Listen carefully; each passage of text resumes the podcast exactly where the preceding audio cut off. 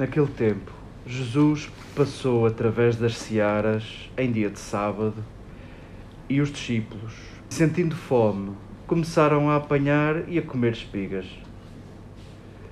Os fariseus viram e disseram a Jesus: Vê como os teus discípulos estão a fazer o que não é permitido ao sábado? Jesus respondeu-lhes: Não lestes o que fez David quando ele e os seus companheiros sentiram fome? Entrou na casa de Deus e comeu dos pães da proposição que não eram permitido comer nem a ele nem aos seus companheiros, mas somente aos sacerdotes.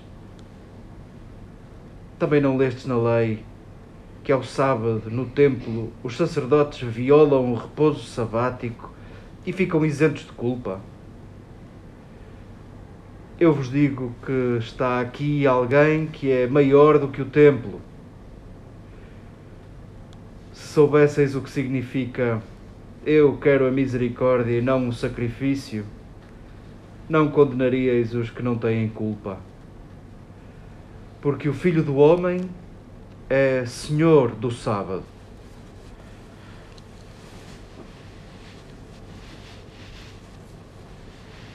Queridas irmãs, queridas amigas, acolhamos estes textos carregados de bondade quer o que o profeta Isaías recorda aos seus leitores, quer o que Mateus nos recorda. O nosso Deus é bondade, Deus é misericórdia.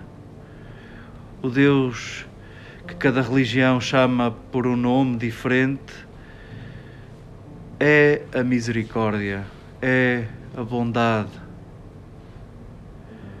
escutávamos Isaías que recorda aos seus leitores que Deus não é estranho à nossa aflição, Deus não é indiferente ao sofrimento humano. A verdade é que a nossa experiência vai nos dizendo que Ele também, não sei se intervém propriamente para mudar o curso das coisas, mas nós chamamos presença de Deus àqueles que nas nossas crises àqueles que nos nossos dias piores são quem nos dá a mão. Chamamos presença de Deus àqueles que são a nossa consolação, àqueles que nos salvam, àqueles que nos visitam, àqueles que não nos deixam sós, àqueles que nos curam. Chamamos a todos esses, a todas essas, chamamos presença de Deus.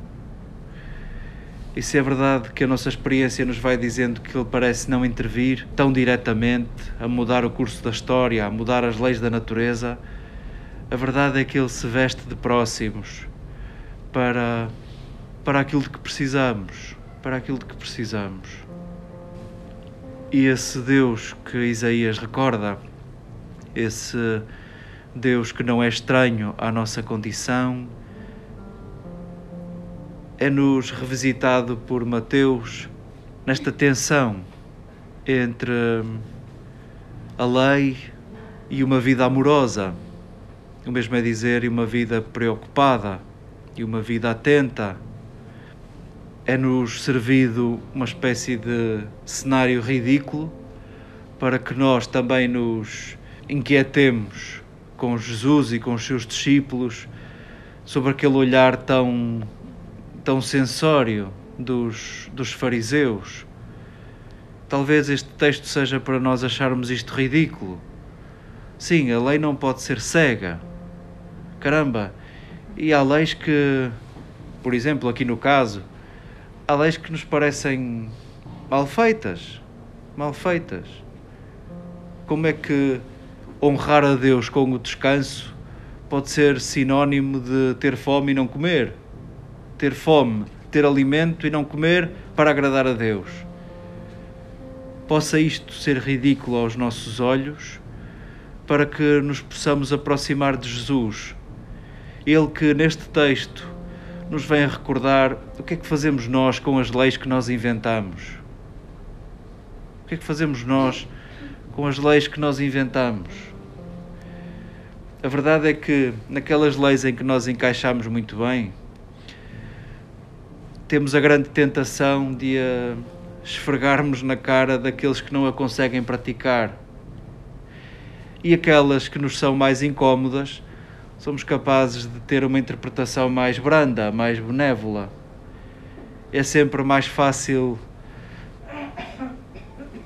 nas leis em que cabemos, nas leis que nos dão, nas leis que nos são mais fáceis praticar, sermos mais exigentes com os outros que não os conseguem praticar e com aquelas onde dificilmente cabemos, somos mais tolerantes. Sintamos que isso também tem o seu quê de ridículo. Sintamos que a bondade e a misericórdia que nos é revelada neste texto a respeito de Jesus, esse a quem nós buscamos, esse a quem nós queremos imitar, é para aprendermos, para a podermos dispensar. Queremos aprender a misericórdia para podermos dispensar aos nossos próximos. Queremos aprender a bondade para dispensá-la aos nossos próximos. Possam estes textos converter as nossas leis, a forma como convertemos a lei em arma de arremesso, a forma como nos separamos, a forma como eventualmente nos magoamos uns aos outros. Possa este texto lembrar que as leis são feitas por nós para vivermos melhor. Possam estes textos ajudar-nos a converter-nos a forma como criamos leis entre nós e a forma como implacavelmente nos julgamos uns aos outros. Possa este texto recordar o valor da misericórdia acima de qualquer sacrifício. Possa este texto recordar-nos o nosso Deus Pascal, aquele que não condena, aquele que vem dizer que nada está suficientemente morto que não possa erguer-se. Possam estes textos derreter o nosso coração de juiz, possam estes textos aproximar-nos desse que buscamos, a misericórdia.